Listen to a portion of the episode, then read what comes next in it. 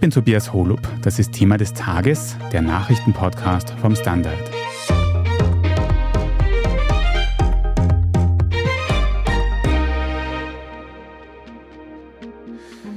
Nach der Zerstörung des enormen Kachowska-Staudamms im Süden der Ukraine zeigt sich in dessen Einzugsgebiet nun eine Katastrophe. Denn viele tausende Menschen sind nun von freigesetzten Wassermassen und mitgeschwemmten Minen bedroht.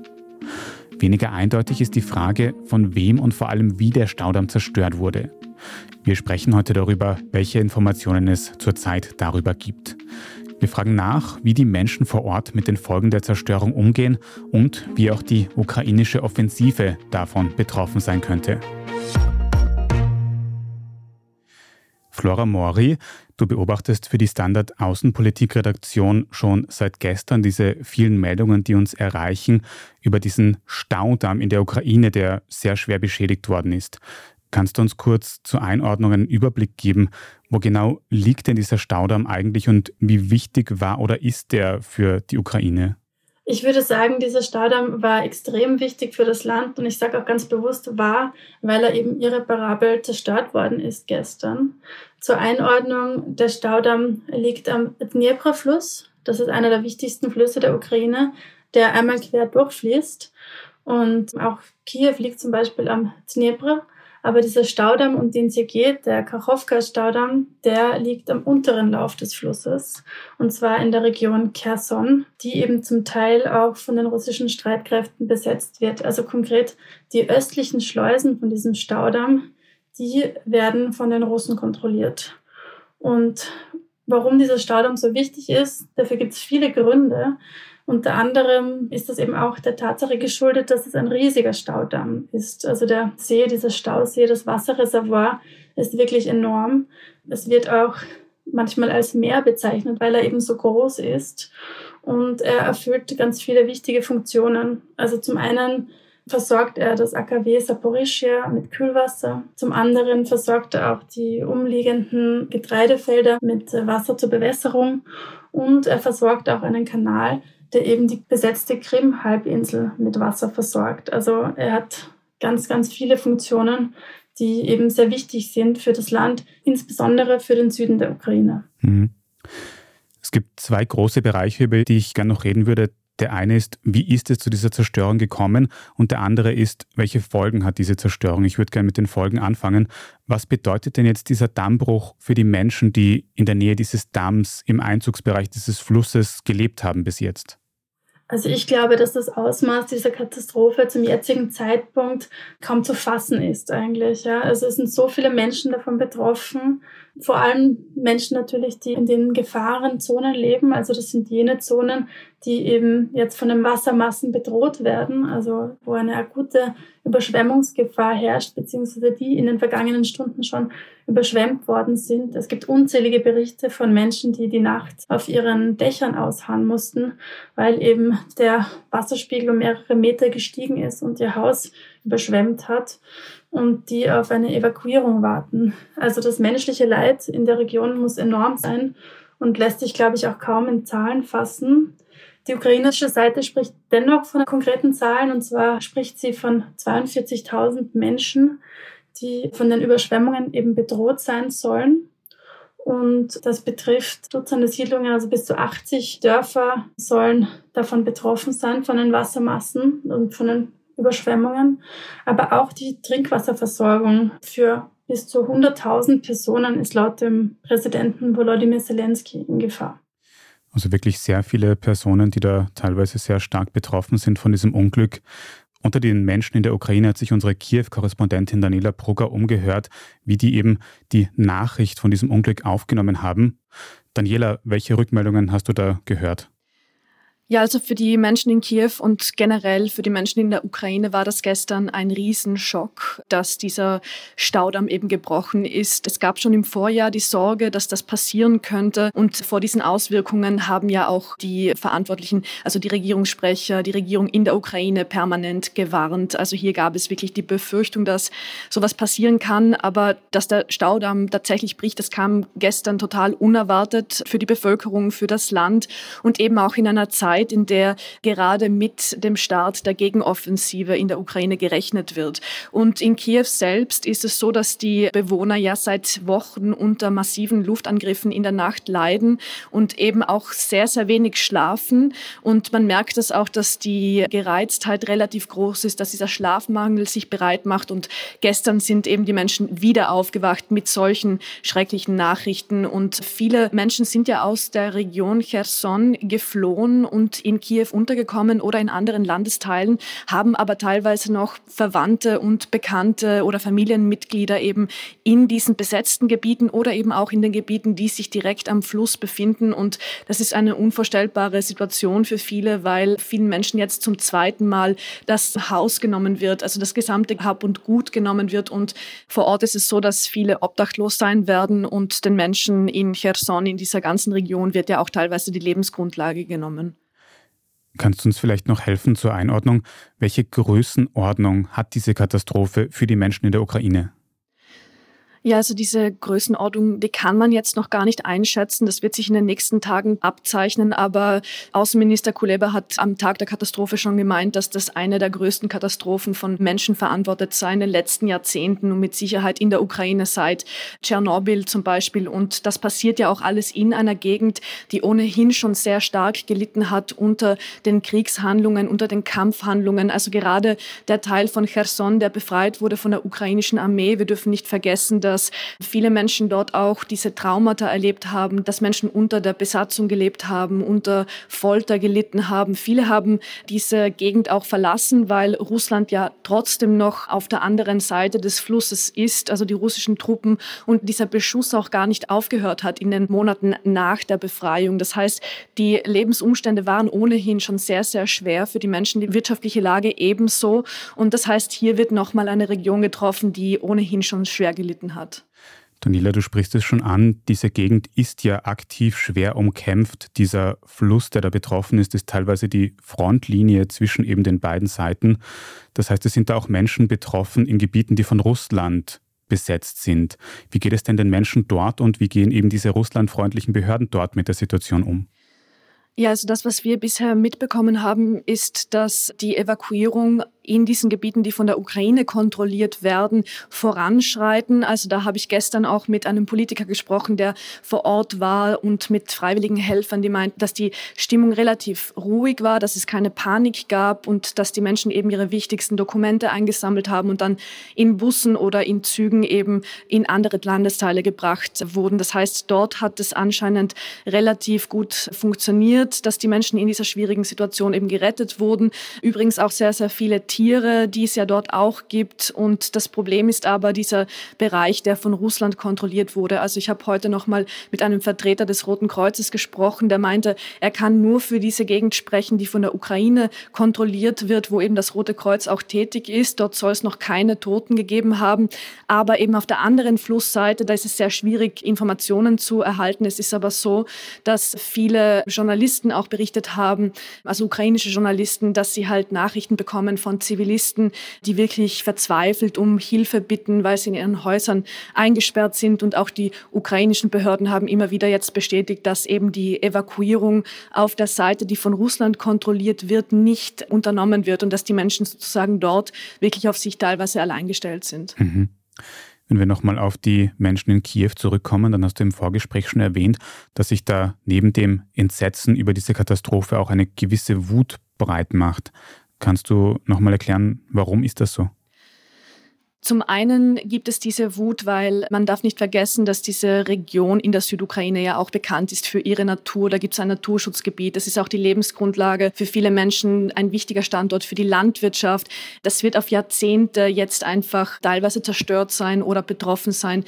Man darf auch nicht vergessen, dass Teile und die Ufer von diesem Fluss vermint wurden. Da haben die Behörden auch schon gesagt, dass durch diese Flut sehr viele von diesen Minen einfach weiter geschwemmt werden mit dem Wasser, mit dem Schlamm kommen und eben auch ins Schwarze Meer gelangen oder in andere Zonen dieser Gegend. Das heißt, es gibt zum einen diese Wut, dass man hier einfach noch mehr von der Region, von der Landwirtschaft einfach zerstört und wirklich für Generationen danach einfach gefährlich macht. Also diese Minen werden ja auch in den nächsten Jahrzehnten wahrscheinlich noch gefunden werden.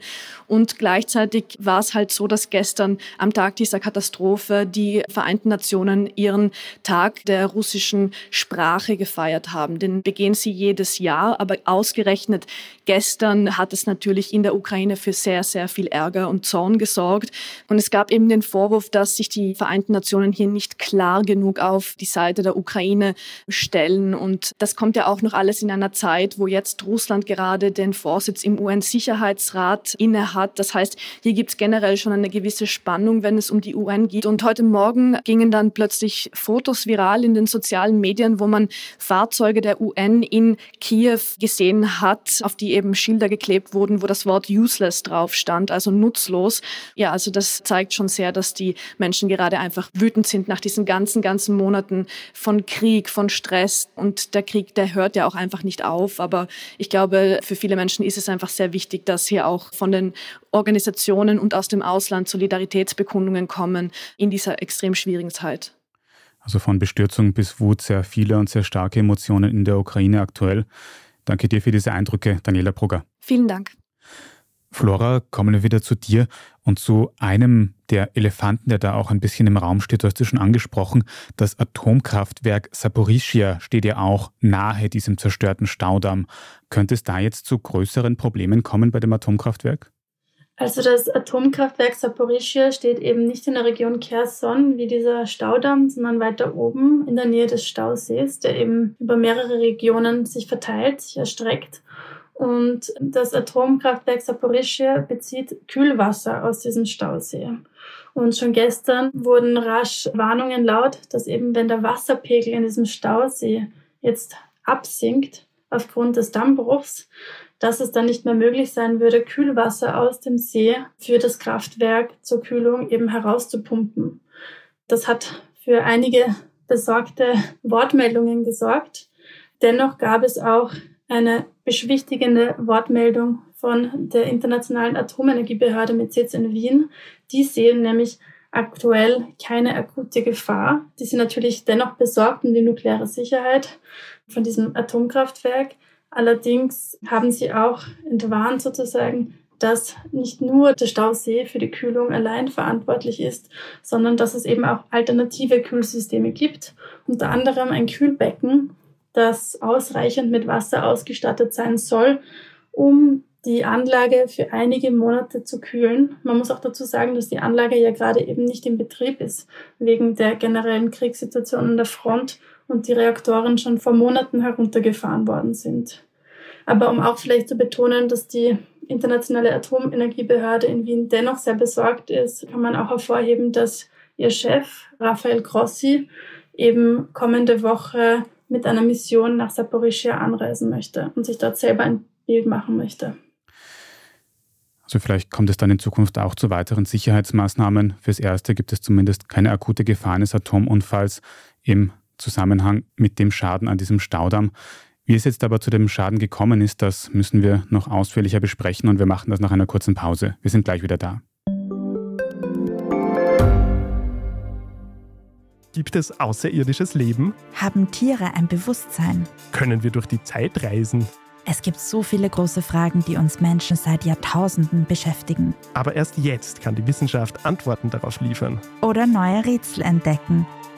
Ich bin Tanja Traxler. Und ich bin David Rennert. Im Standard-Podcast Rätsel der Wissenschaft gehen wir großen Fragen der Menschheit auf die Spur. Wir fragen Wissenschaftlerinnen, was in schwarzen Löchern passiert. Wo die Aliens bleiben. Und die Fusionskraftwerke. Und wo die Mathematik an ihre Grenzen stößt. Rätsel der Wissenschaft. Jeden Mittwoch eine neue Folge. Überall, wo es Podcasts gibt.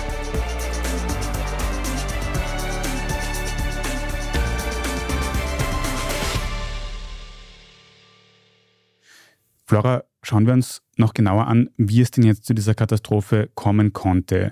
Ich habe da zwischendurch widersprüchliche, unterschiedliche Meldungen gehört. Weiß man mittlerweile schon ganz sicher, wer genau für den Schaden an diesem Staudamm verantwortlich ist? Also mit Gewissheit kann ich diese Frage nicht beantworten. Klar ist, die Ukraine hat unmittelbar nach dem Vorfall gemeldet, dass der Damm eben von russischer Seite gesprengt worden ist. Moskau hat es dann gestern im Laufe des Tages mehrfach dementiert. Sie werfen der Ukraine einen Sabotageakt vor. Also man kann zusammenfassen, Kiew und Moskau schieben sich gegenseitig die Schuld für diesen Vorfall zu. Es gibt auch mehrere Experten, die aber die ukrainische Seite unterstützen oder die ukrainische Argumentationslinie unterstützen. Da ist zum Beispiel das in Washington ansässige Institute for the Study of War. Die sehen auch eher eine russische Urheberschaft hinter dieser Katastrophe. Auch Markus Reisner, der Militärexperte von der Theresianischen Militärakademie in Österreich, nach aktuellem Stand vermutet auch er eher eine russische Urheberschaft. Nach seiner Sicht sind die Russen in den vergangenen Tagen auf jeden Fall nervös geworden, weil die Ukraine in ihrer Gegenoffensive jetzt scheinbar in eine entscheidende Phase übertritt. Auch darüber müssen wir gleich noch mehr reden. Aber ganz aktuell in den letzten Stunden haben uns auch Neuigkeiten noch erreicht von unserem Kollegen Stefan Schocher, der aus den russisch besetzten Gebieten nahe dieses gesprengten Dammes eben Informationen bekommen hat. Kannst du kurz zusammenfassen, um was es da geht? Ja, das sind auf jeden Fall sehr interessante Berichte. Der Kollege Schocher hat eben mit einem ukrainischen Beamten gesprochen, der in der Gemeindeverwaltung von einer heute von Russland besetzten Gemeinde eigentlich tätig ist und der beobachtet die Situation um diesen Damm schon länger. Und er meldet eben, dass es schon vor Monaten zu Schäden an diesem Damm gekommen ist. Vielleicht hier auch nochmal ein kurzer Exkurs. Wir erinnern uns, dass Kherson, und zwar auch das westliche Ufer, also das rechte Ufer, eine Zeit lang von den Russen besetzt war, bis die Ukraine dieses Gebiet im Herbst befreien konnte. Und dann haben sich die russischen Truppen quasi auf das östliche Ufer zurückgezogen und sich dort aus einer Angst vor einer Gegenoffensive auch verbarrikadiert und eben das Gebiet zum Teil vermint und einfach defensiv aufgerüstet. Und ein Teil dieser Aufrüstung dürfte eben auch gewesen sein, dass man Teile von diesem Damm wegsprengen wollte, nämlich die Straße und die Eisenbahnschienen, die da oben drüber geführt haben. Und dieser Beamte hat eben berichtet, dass bei diesen Sprengungen womöglich größere Schäden als beabsichtigt zustande gekommen sind, nämlich Schäden an den Toren und an den Kränen. All das hat dazu geführt, dass im Frühjahr, als es dann viel geregnet hat, auch der Wasserpegel, also der Wasserspiegel im Stausee, eigentlich höher war, als er sein sollte. Und die Russen konnten das allerdings nicht mehr regulieren. Und seiner Meinung nach dürften die Russen nun versucht haben, weitere Sprengungen vorzunehmen, um den Wasserspiegel zu regulieren. Und dabei dürfte es seiner Meinung nach zu dieser Katastrophe gekommen sein. Also er verweist auf Anrainer, die eben sagen, nein, es gab keine Explosionen am Damm, die man irgendwie wahrgenommen hat, die zu dieser Katastrophe geführt haben, sondern die Erde habe Nacht gebebt, was eher auf eine Verminung im Inneren, also unter dem Staudamm hinweist. Und er gibt Russland die Schuld, aber er legt nahe, dass es möglicherweise keine vorsätzliche Sprengung des gesamten Damms war. Also kann ich das so banal zusammenfassen, dass das quasi ein Versehen gewesen sein könnte, dass wirklich so ein massiver Schaden von der russischen Seite nach dieser Theorie an diesem Damm passiert ist? Das ist auf jeden Fall die Sichtweise von diesem Beamten. Er entfernt sich damit ein wenig von der Kiewer Linie. Also die Staatsspitze in der Ukraine argumentiert ja, dass es sehr wohl ein vorsätzliches Handeln Russlands war, dass es sich hierbei um einen Terrorakt handelt gegen die Bevölkerung und auch gegen die Umwelt in der Ukraine, denn die Schäden sind ja enorm. Die hundertprozentige Wahrheit kann man in solchen Fällen in einem aktiven Kriegsgebiet selten herausfinden, aber zumindest haben wir jetzt viele Anhaltspunkte gehört. Und Flora, du hast es vorher schon angesprochen, diese ganzen Aktivitäten könnten in Zusammenhang stehen oder auf jeden Fall einen Einfluss haben auf die Kampfhandlungen in der Gegend. Wie könnte das denn jetzt die Kriegsführung dort in dieser Gegend beeinflussen? Das ist auf die Schnelle, glaube ich, immer noch sehr schwer zu sagen. Mit dem Dammbruch hat einfach auch die Propagandaschlacht wieder angefangen oder mehr Feuer bekommen. Die russischen Besatzer sagen irgendwie, dass es zu ihrem Vorteil ist, dass dieser Damm Bruch jetzt passiert hat, weil es eben schwieriger wird für die ukrainische Seite, diesen Fluss nun zu überqueren. Die ukrainische Seite sagt, dass ihre Gegenoffensive davon überhaupt nicht beeinflusst worden ist. Ich denke, das müssen wir einfach genauer beobachten. Ganz konkret habe ich in den letzten Tagen Meldungen gesehen, unter anderem auch in unseren Standard-Live-Tickern, in denen die russische Seite behauptet, dass sie gewisse ukrainische Vorstöße aufgehalten hätte. Da sagt die russische Seite auch teilweise, dass man ganz viele Panzer der Ukraine zerstört hat. Was ist an diesen Meldungen dran? Ja, wie so oft in diesem Krieg kann man diese Angaben nicht unabhängig überprüfen. Was aber die Experten, die diese Situation beobachten, sagen, ist eben, dass die Ukraine nun von einer Vorbereitungsphase in ihrer Gegenoffensive, das waren eher die letzten Wochen, wo wir immer wieder von vereinzelten Vorstößen gehört haben und auch eben diesen Kampfhandlungen in Belgorod, dass die Ukraine nun eben in eine andere Phase übergegangen ist, in der es eher um so Sondierungsvorstöße geht. Also wo sie herausfinden wollen, die Truppen sozusagen, wo gibt es Lücken in der Front, wo könnte man durchbrechen. Fix ist auf jeden Fall, dass ein Durchbruch bisher noch nicht gelungen ist. Und das ist wohl auch der Grund, warum die russische Seite das als Sieg oder Erfolg verbucht. Wir wissen aber nicht, was die Ukraine noch vorhat. Wir wissen nicht, was die Ukraine vorhat, aber wie du gesagt hast, es gibt doch immer mehr Anhaltspunkte, dass diese große ukrainische Offensive immer mehr ins Laufen kommt. Vor allem steht bei der Zerstörung dieses Staudammes aber das menschliche Leid im Vordergrund, das da passiert ist in den letzten Tagen. Ja, danke auch dir, Flora Mori, für diese Einschätzungen. Vielen Dank. Wir machen jetzt dann gleich noch weiter mit unserer Meldungsübersicht und sprechen über den neuen vorübergehenden Bundesgeschäftsführer der SPÖ. Wenn Ihnen diese Folge von Thema des Tages bis hierhin aber schon gefallen hat, dann abonnieren Sie uns am besten gleich auf Ihrer liebsten Podcast-Plattform, dann verpassen Sie auch keine weitere Folge mehr. Bei der Gelegenheit gerne auch eine gute Bewertung oder einen netten Kommentar da lassen, das hilft uns wirklich sehr. Vielen Dank dafür. Wir sind gleich wieder da.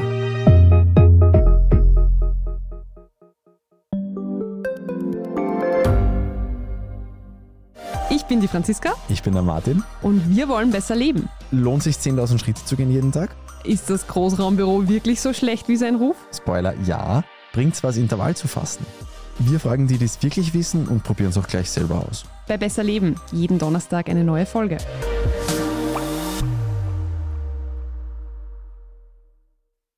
Und hier ist, was Sie heute sonst noch wissen müssen. Erstens, der neue SPÖ-Chef Andreas Babler hat heute am Mittwoch den ebenfalls neuen und vorübergehenden Bundesgeschäftsführer seiner Partei vorgestellt. Es wird Christian Sapetschnik, der hat bisher die Organisationsabteilung der SPÖ geleitet und ist stellvertretender Bezirksvorsteher in Wien-Alsergrund. Babler hat allerdings klargestellt, dass Sapetschnik vorerst nur für organisatorische Fragen zuständig ist. Wer langfristig Bundesgeschäftsführer der SPÖ wird und sich damit auch politisch stärker einbringen kann, muss noch entschieden werden. Zweitens, Papst Franziskus muss sich heute Mittwochnachmittag einer Operation am Bauch unterziehen. Das hat der Vatikan mitgeteilt. Konkret geht es um einen Eingriff unter Vollnarkose, mit dem ein drohender Darmverschluss verhindert werden soll. Voraussichtlich muss der 86-jährige Papst mehrere Tage im Krankenhaus verbringen. Die neuesten Updates finden Sie immer auf der Standard.at. Drittens, im Prozess rund um den PR-Berater und Ex-BZÖ-Politiker Stefan Petzner ist es auch heute am Mittwoch zu einem Urteil gekommen. Wegen Sozialbetrugs wurde er am Wiener Landesgericht zu sechs Monaten bedingter Haft verurteilt. 2019 soll Petzner sich einige tausend Euro Arbeitslosengeld und Notstandshilfe erschlichen haben, wie die Staatsanwaltschaft ihm vorgeworfen hat. Petzner legt Berufung ein, das Urteil ist damit noch nicht rechtskräftig. Und viertens, eine Pizza, die sich selbst backt oder zumindest von Anfang bis Ende von einem Roboter zubereitet wird. Das klingt zumindest für mich sehr reizvoll. Das amerikanische Startup Zoom wollte genau so etwas entwickeln, bis vor kurzem. Die Idee des Unternehmens war eben ein Roboter, der Pizza ausrollen, belegen und backen kann. Und geplant war sogar der Einbau in LKWs. Dadurch hätte eine mobile, automatisierte Pizzeria geschaffen werden sollen. Bei der Entwicklung kam es aber immer wieder zu Problemen. Zum Beispiel, dass der schmelzende Käse während der Fahrt im Pizza-LKW vom Teig gerutscht ist. Fast eine halbe Milliarde Dollar wurde bereits in die Idee investiert, wie die News-Website The Information berichtet, und jetzt wurde Insolvenz angemeldet. Ganz ausgeträumt ist der Traum vom Pizzaroboter dennoch nicht, denn auch andere Unternehmen arbeiten aktuell an der Entwicklung einer automatisierten Pizzaherstellung. Alles weitere zum aktuellen Weltgeschehen können Sie wie immer auf der Standard.at nachlesen. Und jetzt habe ich noch einen Hörtipp für Sie. Im Standard-Podcast Rätsel der Wissenschaft haben meine KollegInnen in der aktuellen Folge ein Gespräch geführt mit einer österreichischen Astronautin und dem Chef der Europäischen Weltraumorganisation ESA. Sie sprechen darüber, wie man eigentlich Astronautin wird und was es uns Menschen eigentlich bringt, wieder auf den Mond zu fliegen. Große Hörempfehlung, Rätsel der Wissenschaft finden Sie überall, wo es Podcasts gibt. Falls Sie dem Standard Podcast Team jetzt noch irgendetwas sagen möchten, dann schicken Sie gerne eine Mail an podcast.derstandard.at. Wenn Sie die journalistische Arbeit, die wir hier beim Standard machen, unterstützen möchten, dann können Sie zum Beispiel ein Standard-Abo für die gedruckte Zeitung abschließen. Es geht auch für die Website. Oder wenn Sie Thema des Tages über Apple Podcasts hören, dann kann man dort einige Euro für ein sogenanntes Premium-Abo zahlen, uns in Zukunft ohne Werbung hören und vor allem sehr unterstützen. Vielen Dank dafür. Ich bin Tobias Holub und an dieser Folge haben außerdem Marlene Lanzerstorfer und Antonia Raut mitgearbeitet. Vielen Dank fürs Zuhören und bis zum nächsten Mal.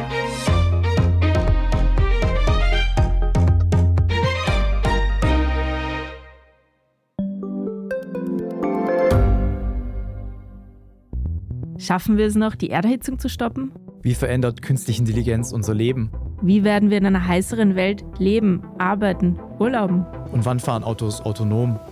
Ich bin Alicia Prager. Und ich bin Florian Koch. Um solche und viele weitere Fragen geht es im Podcast Edition Zukunft und Edition Zukunft Klimafragen. Wir sprechen mit Expertinnen und Experten und diskutieren Lösungen für die Welt von morgen. Jeden Freitag gibt es eine neue Folge.